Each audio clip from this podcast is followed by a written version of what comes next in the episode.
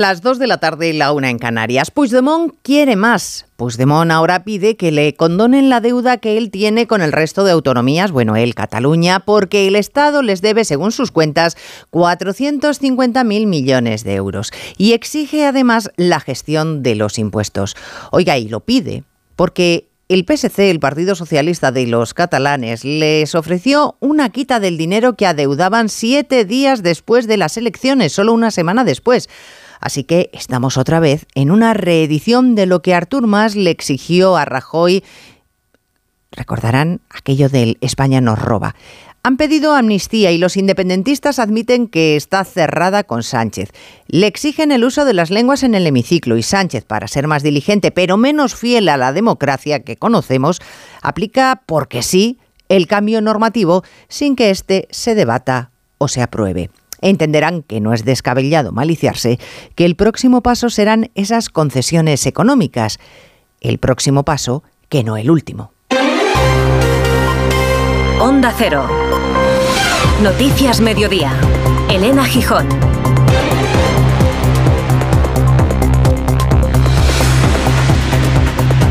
Buenas tardes. La utilización en la Cámara de las Lenguas Cooficiales es una distracción muy poco práctica y algo costosa, sí, pero una distracción del verdadero atropello que está en el origen de esa decisión, que ha sido ningunear al Parlamento en sus funciones. Así lo cree uno de los protagonistas, Borja Semper, y así se lo ha contado esta mañana al Sina. Todo este protagonismo, medio broma decíais al inicio que me adjudica hoy la prensa, a mí lo que me preocupa y me molesta de ello es que se desvía, en cierta manera, la atención de lo verdaderamente importante de lo que sucedió ayer.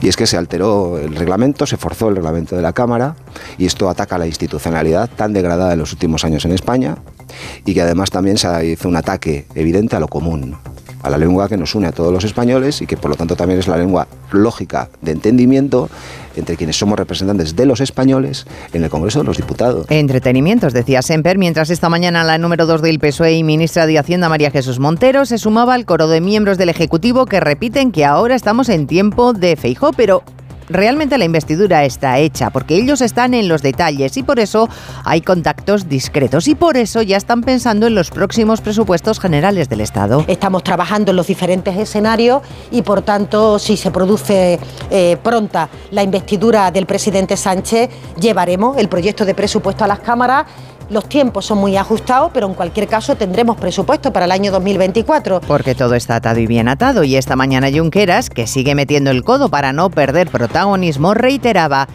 que el uso de las lenguas en el Congreso ya aplicado y la amnistía que vendrá después forman parte de la hoja de ruta a la investidura de Sánchez. Es evidente que la amnistía se incluye... Es evidente que la amnistía se incluye en estas vías legales necesarias que el PSOE ya se ha comprometido a hacer a cambio de la Constitución de la Mesa del Congreso. De la Constitución de la Mesa del Congreso. En esa competición, que es que Rey Junts tienen por ver quién saca más para Cataluña, la coalición liderada por Puigdemont dice ahora que el Estado les debe 450.000 millones de euros. Así que cogen el, el, ofrecimiento que les hizo el Partido Socialista, solicitan que les condonen la deuda que tienen con el resto de comunidades y, por supuesto, recaudar ellos los impuestos.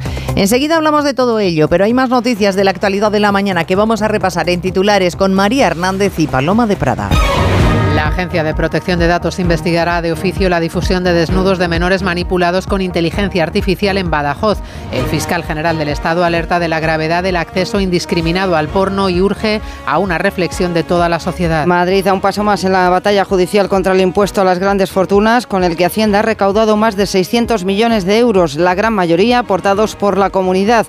Interpondrá recurso en la Audiencia Nacional tras haber acudido en marzo al Constitucional. Uno de cada cuatro pacientes tardó más de 11 días en conseguir cita con su médico de cabecera. Según el barómetro sanitario del CIS, son las listas de espera lo que más nos preocupa. Tardamos más de un mes en ver al especialista. Pese a todo, preferimos la sanidad pública, que puntuamos con notable. Irán endurece las penas por no utilizar el velo un año después de la muerte de Masha Amini. De las protestas en la calle, el Parlamento ha aprobado una norma con multas de cárcel para quien no utilice la, el yihad. Castigará además a mujeres y niñas que lleven ropa fina o ajustada o muestren alguna parte desnuda de su cuerpo. El ministro de Deportes, Miquel Iceta, nos se atreve a hablar de final feliz, aunque celebra el primer paso hacia la solución tras el pacto alcanzado de madrugada entre la Federación y la selección femenina de fútbol. Las dos jugadoras que dejan la concentración no serán sancionadas. La Sociedad de la Nieve, la película de Juan Antonio Bayona, será la candidata española a los Oscar. El drama narra el accidente aéreo en los Andes en 1973.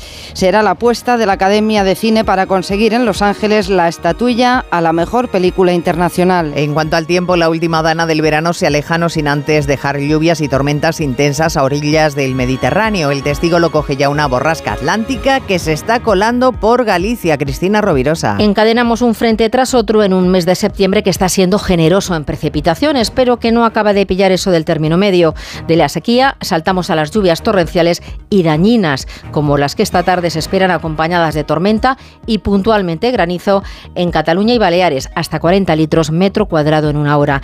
En el resto del país, cielo despejado, excepto en Galicia y aledaños, a donde llega una borrasca que irá tiñendo el cielo de gris. Las temperaturas suaves, máximas de entre 29 grados en Valencia y 22 en León. El seguro de moto de línea directa te lleva un duplicado de tus llaves estés donde estés. Así, si las pierdes, no tendrás que preocuparte por nada. Solo un seguro adelantado a su tiempo puede hacer esto. Cámbiate ahora y te bajamos el precio de tu seguro de moto, sí o sí. Ven directo a lineadirecta.com o llama al 917-700-700. El valor de ser directo. Consulta condiciones. ¿Cansado? Revital. Tomando Revital por las mañanas recuperas tu energía, porque Revital contiene ginseng para cargarte las pilas y vitamina C para reducir el cansancio. Revital, de Pharma OTC. Te lo digo o te lo cuento. Te lo digo. No tienes seguro para mi coche eléctrico. Te lo cuento. Yo me voy a la mutua. Vente a la mutua y además de las mejores coberturas, te bajamos el precio de tus seguros, sea cual sea. Llama al 91 555 5555. Te lo digo o te lo cuento. Vente a la mutua. Condiciones en mutua.es. Ven a Granada, recorre sus calles y piérdete en sus rincones inolvidables. Desde el Ayuntamiento de Granada se fomenta la movilidad urbana sostenible para facilitar a visitantes y ciudadanos desplazarse por la ciudad. Granada es sostenible. Granada cuida el medio ambiente. Estrategia DUSI de la ciudad de Granada cofinanciada con fondos FEDER. Una manera de hacer Europa. Con las lentillas, el polvo, los ordenadores, notamos los ojos secos, nos pican. La solución es Devisión Lágrimas. Devisión alivia la irritación y sequedad ocular. Devisión Lágrimas. Este producto cumple con la normativa vigente de producto sanitario. ¿Guiso de alubias luengo? Like. ¿Trufas de lentejas luengo? Like. ¿Las fotos en plan influencer de tu primo? Ay. Ups. Las legumbres luengo te lo ponen muy fácil para gustarte. Se preparan de mil maneras y su sabor es único. Legumbres luengo, la nueva pasta. Noticias Mediodía. Onda Cero. Elena Gijón. Pues vuelve a aparecer el mismo elemento que se barajó justo antes del primero de octubre, la cuestión de la financiación catalana. Una comisión de Junts se ha dedicado a hacer cuentas, sus cuentas, claro, y concluyen pues lo de siempre, que España les roba, que España les debe 450.000 millones de euros, que fue, si recuerdan, el mismo argumento de más para pedirle otra financiación al gobierno de Rajoy y que al obtener el no por respuesta, el entonces líder de la Generalitat se dedicó a agitar la calle. Ahora una comisión de Junts vuelve a hablar de infrafinanciación y exige en Onda Cero Barcelona Marcos Díaz la gestión de todos los impuestos. Sí, Junts per Catalunya recupera la idea de la hacienda catalana y la ponen sobre la mesa de Pedro Sánchez. La formación de Carles Puigdemont exige el traspaso de todas las competencias en materia fiscal para revertir, dicen, la deuda histórica del Estado con Cataluña. El partido considera que ya no hay margen para negociar mejoras en el modelo de financiación, sino que ahora toca pedir la llave de la caja. Declaraciones del diputado John Canadell en la Agencia Catalana de Noticias. No podemos seguir, no podemos seguir mejorando sistemas de financiación sino que debemos tener la llave de la caja, tener las competencias para recaudar todos los impuestos y, si fuera necesario, negociar una cuota de solidaridad. Una cuota de solidaridad Junts también reclama la condonación de la deuda del Fondo de Liquidez Autonómica que sitúan sobre los 80.000 millones de euros. Pues ya han oído, quieren la llave de la caja.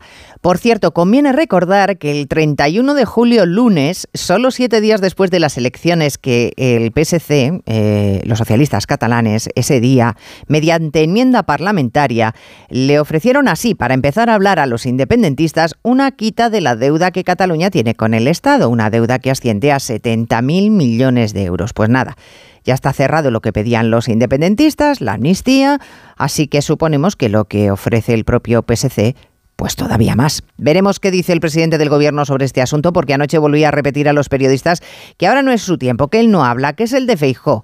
Habló Pedro Sánchez en Nueva York, hasta donde ha acudido para participar en la Asamblea de Naciones Unidas y terminó en modo presidencial que él casi que se ve sí o sí en la Moncloa, corresponsal en Estados Unidos, Agustín Alcalá. Pedro Sánchez tendrá oportunidad esta tarde en Nueva York, si así lo desea, de compartir en voz alta con los españoles en una rueda de prensa lo que ayer adelantó a los periodistas en una reunión informal en los jardines de las Naciones Unidas, que no se plantea como una opción una repetición de las elecciones y que es razonablemente optimista de que logrará un acuerdo para ser investido y formar un gobierno progresista. Si quiere, en esta rueda de prensa, el presidente en funciones podrá no dar pábulo alguno a las especulaciones sobre la amnistía y hablar claro para que todo el mundo le entienda de lo que piensa hacer para lograr el apoyo de los independentistas. En su agenda, Sánchez tiene un discurso en el Consejo de Seguridad para hablar esta tarde de Ucrania y durante la noche, madrugada en España y ante un hemiciclo casi vacío, se dirigirá a la Asamblea General de la ONU. Pues ya veremos si quiere en esa rueda de prensa efectivamente esta tarde dar más explicaciones, porque de momento lo que tenemos es que dice repetidamente que no ha llegado su tiempo, que ya llegará.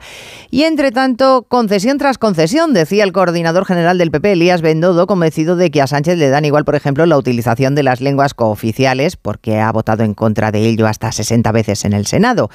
Así que para él en realidad lo que pasó ayer fue un flagrante atentado contra los usos democráticos. Primero se debate, luego se aprueba y después se aplica. Eso es lo normal. Pero ayer se hizo al revés se aplica, luego se aprobará y quizás se debata. Análisis que compartían más de uno el portavoz del PP, Borja Semper, que denunciaba que se han puesto el foco en él por usar el euskera en la sesión parlamentaria, ha sido José Ramón Arias para desviar la atención. Porque dicen los populares que ayer se cometió y lo hizo la presidenta del Congreso por mandato de Sánchez una irregularidad cuyas consecuencias jurídicas son imprevisibles. Se ha usado, dicen, un procedimiento antes de que se apruebe la ley y que lo permite, lo que es un incumplimiento evidente del ordenamiento jurídico. Por eso, como ha confirmado el portavoz del PP Borja Semper en Onda Cero, van a recurrirlo. Se aplica una ley sin haber sido aprobada. Y esto, mm, bueno, pues cualquier, no hace falta ser un licenciado en Derecho o un catedrático de Derecho para intuir que esto no es ajustado a Derecho y por lo tanto recurrible. Vamos a analizarlo.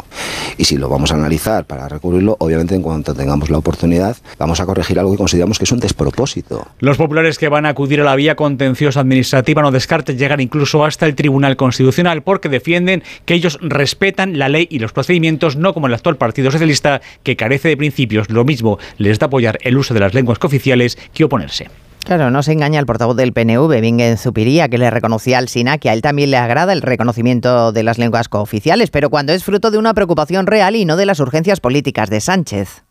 Me da muchísima pena que una cuestión que tiene tanto que ver con la identidad europea y que tiene que ver también con los sentimientos que los ciudadanos y ciudadanas europeas tenemos, se aborde en un momento tan concreto como este en el que existen unos intereses políticos muy concretos. Es una pena que hasta ahora no se haya planteado esta cuestión. Porque lo de las lenguas es una cosa más. Lo que está cerrado, según dicen desde Junts o desde Esquerra, es lo de la amnistía. Junqueras ha vuelto a repetir que está más que hablado, que lo hicieron cuando se constituyó la mesa del Congreso. El derecho a votar libremente. El derecho a votar libremente sobre el futuro de este país, por lo tanto, el derecho de autodeterminación. Y nosotros ni podemos ni queremos renunciar al derecho de autodeterminación y queremos seguir defendiéndolo en la mesa de negociación política. Continuarlo defensant en la taula de negociación política. Negociación que todo el mundo da por hecho, que está más que cerrada, como les digo, por Sánchez, aunque se desconozca hasta qué extremo está dispuesto a llegar Juan de Dios Colmenero en sus concesiones. Negociando y cediendo hasta conseguir la investidura y aunque desde Moncloa y el propio Sánchez siguen sin querer ni siquiera pronunciar la palabra amnistía, ni mucho menos mediador o unilateralidad, lo que sí reconocían fuera de micrófono fuentes del PSOE a Onda Cero es que las negociaciones con Junts comenzaron hace tiempo y que ahora esperan que el rey no tarde mucho cuando caiga la investidura de Feijóo para que rápidamente, en cuestión de días, designen a Pedro Sánchez para que pueda ir a su investidura en el mes de octubre. Con las negociaciones avanzadas, con Junts diciendo ayer después del pleno que estaban muy contentos y que que estamos en el camino adecuado con la amnistía por delante y con Moncloa diciendo que lo importante es el diálogo, la negociación y el reencuentro, todo preparado para la siguiente pantalla que pasa por una rocambolesca pedagogía sobre los parabienes de la amnistía dentro del marco constitucional, intentando dejar para el terreno de la retórica la no renuncia a la unilateralidad y la figura del mediador. España ensimismada con el asunto de las lenguas en el interior, mientras en América Latina, donde compartimos el patrimonio común del castellano, nuestro peso político e histórico va en retroceso. Barómetro del Real Instituto Elcano que concluye que el 40% de los entrevistados latinoamericanos no cree que España haya sido el país más influyente desde el siglo XVI en el continente, un porcentaje que aumenta Asunción Salvador entre los más jóvenes. Entre los más jóvenes asciende al 52. Son los que no citan a España como la más influyente en el pasado histórico de sus respectivos países. Los datos parecen indicar que en los distintos sistemas educativos de América Latina cada vez pesa menos la herencia hispánica y si no se actúa se corre el riesgo de que las generaciones futuras no la recuerden. Por eso,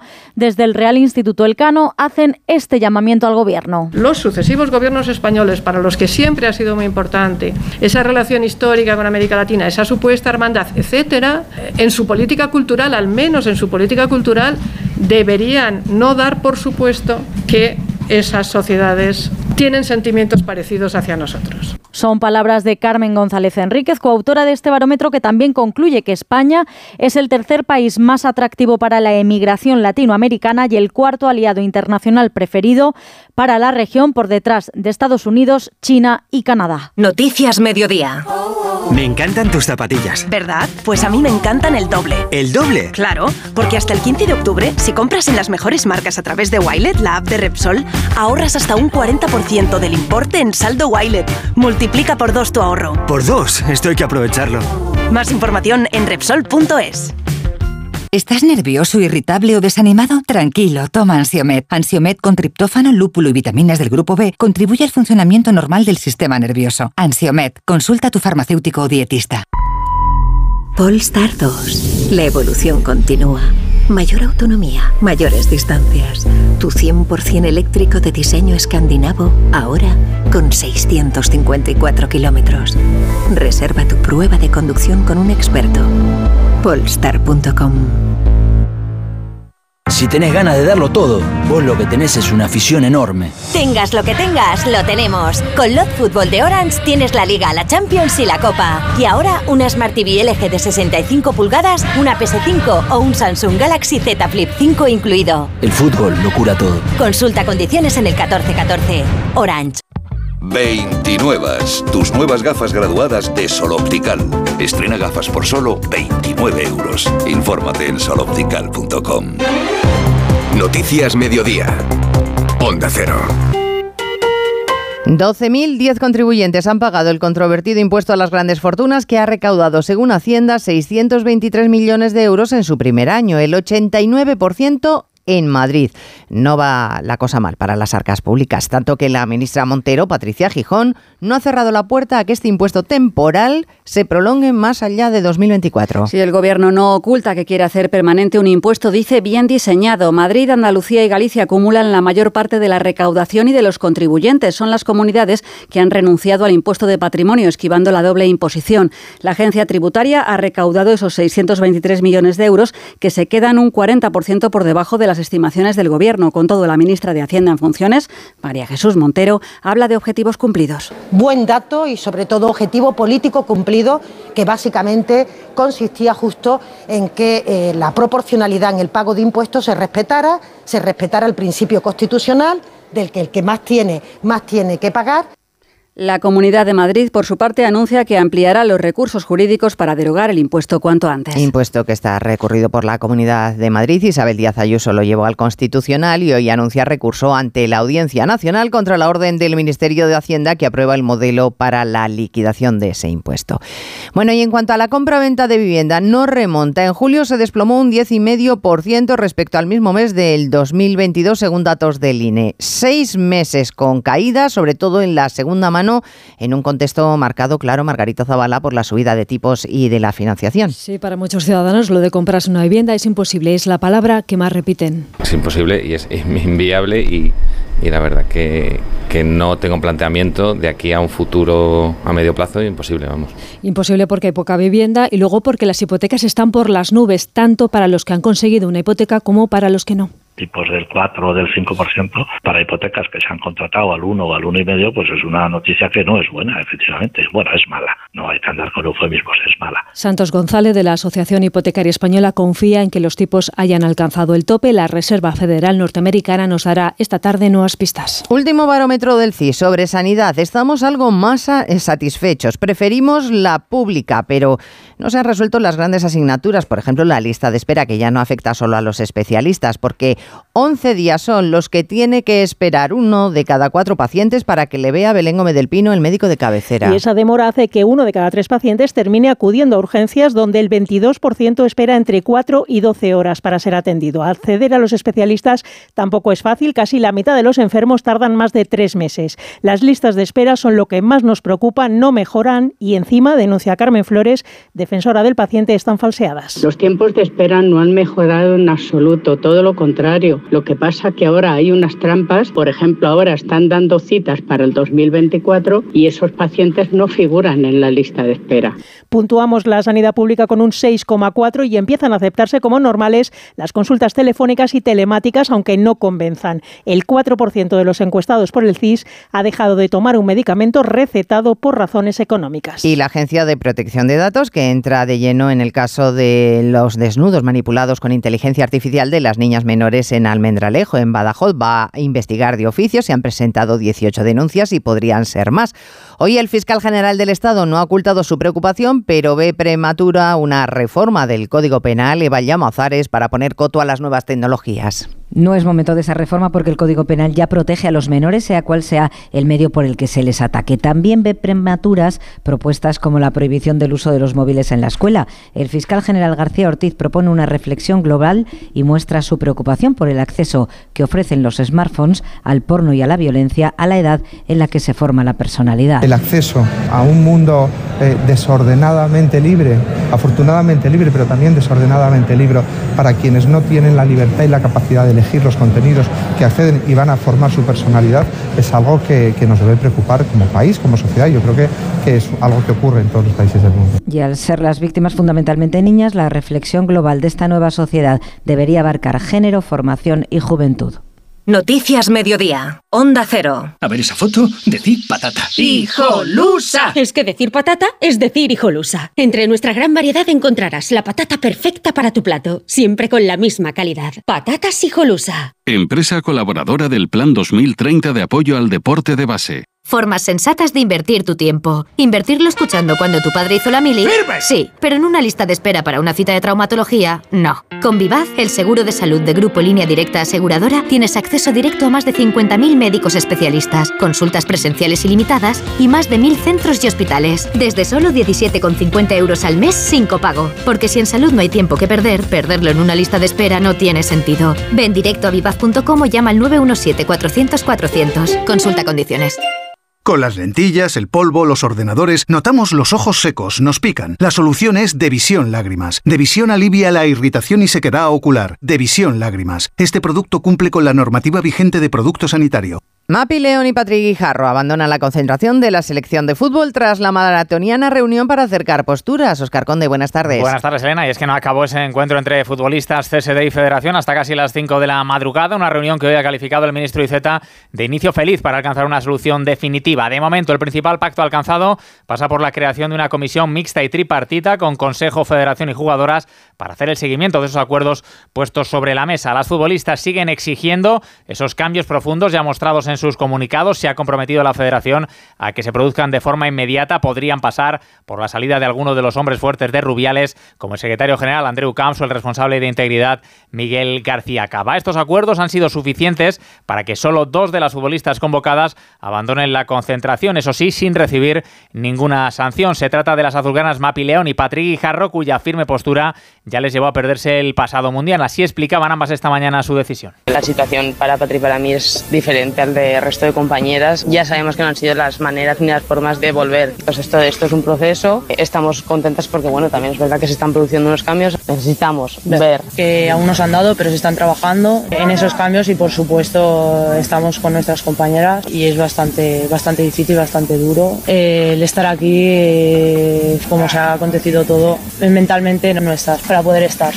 Pues hace unos minutos la Federación ha emitido un comunicado anunciando que la marca única Selección Española de Fútbol va a igualar desde ahora los equipos masculino y femenino, es decir, no aparecerá ya en los logos de la Federación la denominación de Selección Española de Fútbol femenino. Por otro lado, arrancó ayer la Liga de Campeones con sensaciones dispares para los equipos españoles. El Atlético de Madrid dio buena imagen en su visita al Alacho, pero un gol del portero del conjunto italiano en la última jugada de la prolongación cayó como un jarro de agua fría para poner el 1-1 definitivo igualando el gol de Pablo Barrios. Mucho mejor le fue al Barça que se dio otra alegría en forma de goleada, superó 5-0 al Amberes, otra gran actuación de Joao Félix, doblete y asistencia del portugués erigido, nombre importante ya de un Barça absolutamente de dulce. Xavi Hernández. Sabemos que esto es cuestión de constancia, de trabajo, de seguir con la misma humildad, ¿no? De cómo trabaja todo, todo el equipo para, para el bien del, del grupo, ¿no? Creo que estamos en un muy buen momento, creo que estamos en el mejor momento desde que soy entrenador del equipo y, y hay, que, hay que seguir por este camino. Estamos donde queremos estar. Un Barça en el que hoy es noticia la renovación de Valde hasta 2028. El resto de la jornada de ayer dejó la victoria del City 3-1 ante la Estrella Roja y el triunfo del PSG sobre el Dortmund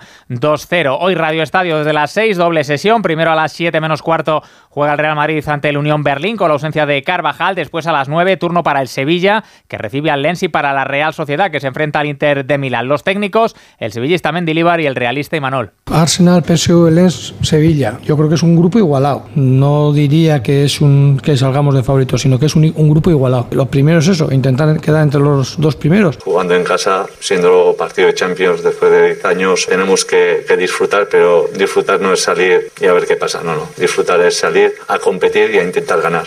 Ya mañana será el turno para el arranque de la Liga Europa, con el Villarreal visitando al Panathinaikos y el Betis jugando en campo del Rangers escocés. En CaixaBank sabemos que acompañarte es estar contigo siempre que lo necesites. Y como queremos que protejas lo más importante, mantenemos el precio de tus seguros de salud y de vida y de tu alarma Securitas Direct sin subidas durante tres años. Infórmate en tu oficina o en caixabank.es. CaixaBank, tú y yo, nosotros. Se aplica a los seguros MyBox. La uva del Vinalopó, aparte de estar buenísima, tiene la piel muy fina. Y eso es muy importante. Por eso hemos fichado a una cantante para que lo diga mientras afina. ¡Uva del Vinalopó! ¡Vinalopó! Uva embolsada del Vinalopó. Todo el sabor con la piel más fina. Acción cofinanciada por la Consellería de Agricultura, Ganadería y Pesca. Si millones de personas vienen a las oficinas de correos cada año, será por algo. La tarjeta Correos Prepago con la que realizar pagos, compras y transferencias sin vinculación a ningún banco es uno de esos algo. Descubre este y otros productos en las oficinas de correos y en visitcorreos.es. El Parlamento de Irán estrena nueva ley del velo sin que haya tenido efecto las protestas que se desataron tras la muerte de Masa Amini hace un año, la joven detenida por no llevar bien puesto el velo y que murió después en dependencias policiales. La nueva normativa endurece las penas para las mujeres que no usen la prenda. Cinco años de cárcel, multas, prohibición de conducir, deducciones de salario o la prohibición de acceder a servicios bancarios. Eso sí, dicen que solo va a estar de prueba durante tres años de momento. Noticias algo más alentadoras desde Nagorno-Karabaj hay acuerdo para detener la ofensiva militar que ayer desplegó Azerbaiyán en este enclave separatista del Cáucaso paran los ataques porque Nagorno-Karabaj se ha rendido en la zona Andrés Mourenza. Los combates han remitido en el Nagorno-Karabaj con la entrada en vigor de un alto el fuego hace algo más de tres horas. Las fuerzas armenias han aceptado rendirse, disolver sus fuerzas armadas y entregar su armamento al ejército de Azerbaiyán, una decisión que han tomado, según explicó a Onda Cero una fuente del enclave, tras la constatación de la falta de ayuda internacional y debido al alto número de bajas sufrido. Mañana las partes en conflicto se reunirán en la ciudad azerbaiyana de Yeblaks para discutir los pasos a seguir. Resta saber cuál será el futuro de los armenios de este enclave, ya que durante tres décadas se han resistido a integrarse en el territorio de Azerbaiyán al que legalmente pertenece el Karabaj, pues acusan al gobierno azerbaiyano de prácticas genocidas hacia los armenios. Y está siendo esta una semana triste de pérdidas periodísticas. Adiós a Pepe Domingo Castaño, que para algunos, como la que les habla, fue el que avivó su amor a la radio trabajando codo con codo. Una lamentable pérdida como la de una compañera que nos ha dejado a los 62 años, Cristina Huerta, una de las voces de Onda Cero Asturias, veterana de esta casa, siempre al pie del cañón de la información, una gran apasionada de la cultura en general y la de su tierra asturiana en particular, tanto que reivindicó y consiguió una sección sobre la arquitectura tradicional asturiana. Muchas gracias por abrir esta sección sobre nuestros hórreos en más de uno Asturias. Ya sabes que me encanta la arquitectura popular, pero lo importante es que vamos a contar con un experto que Echaremos atesora de menos su sonrisa, su bondad y su buen hacer. Desde aquí, desde Onda Cero, un enorme abrazo y todo el cariño para su familia. En la realización técnica ha estado Dani Solís y en la producción Cristina Rovirosa. A las 3 en punto vamos a actualizar lo que está pasando, ahora programación local y regional. Gracias señores por estar ahí. Muy buenas tardes. En Onda Cero, Noticias Mediodía, con Elena Gijón.